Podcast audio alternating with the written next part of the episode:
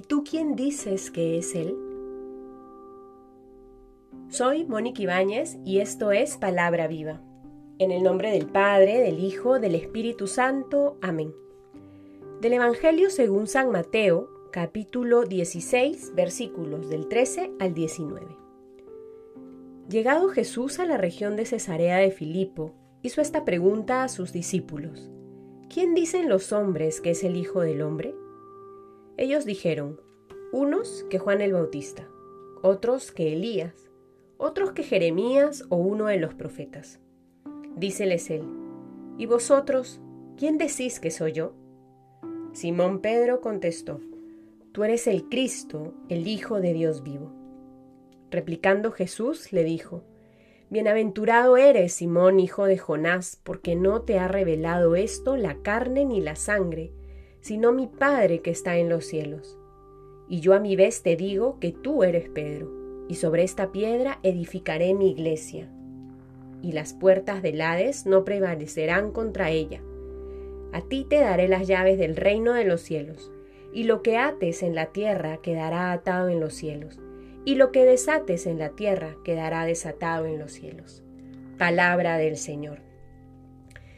Estamos en el tiempo de cuaresma, este tiempo de gracia, un tiempo de conversión. Y ha querido Dios que celebremos esta fiesta de la Cátedra de San Pedro en este tiempo litúrgico.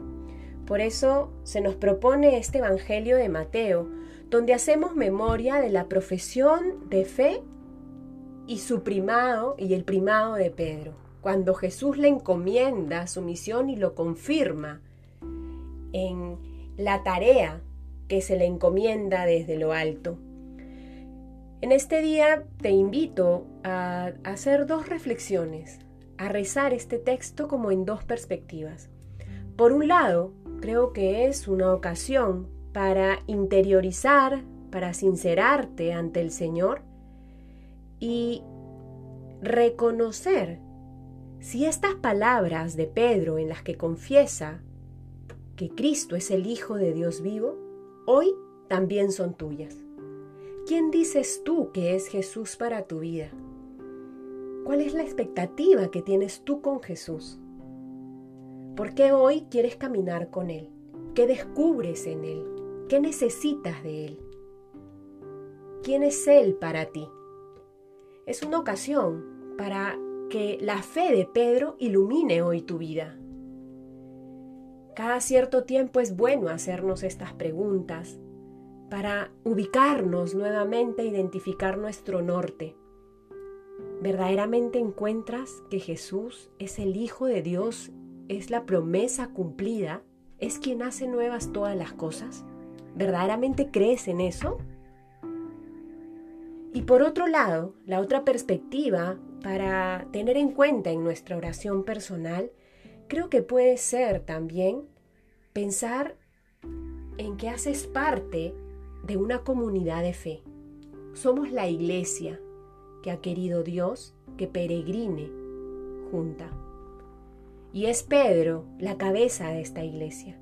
El día de hoy recordamos esta misión que Pedro encomienda. El día de hoy recordamos la confirmación que hace Jesús sobre Pedro. Tú eres Pedro, y sobre esta piedra edificaré mi iglesia. A lo largo de los años, la iglesia ha estado encomendada a los sucesores de Pedro, a los papas.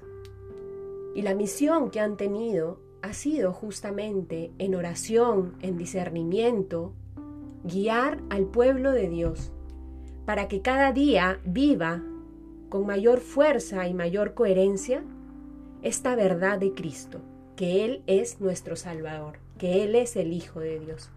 Es un día entonces para agradecer por la misión del Papa. Es un día para pedir de manera consciente por la tarea que tiene, que no es fácil en este mundo.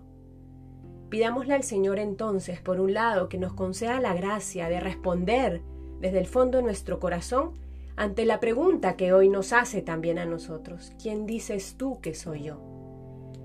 Y recemos intensamente por nuestro Santo Padre, para que cada día pueda edificar esta iglesia que se le ha sido encomendada y seamos de esa manera testimonio de amor para el mundo.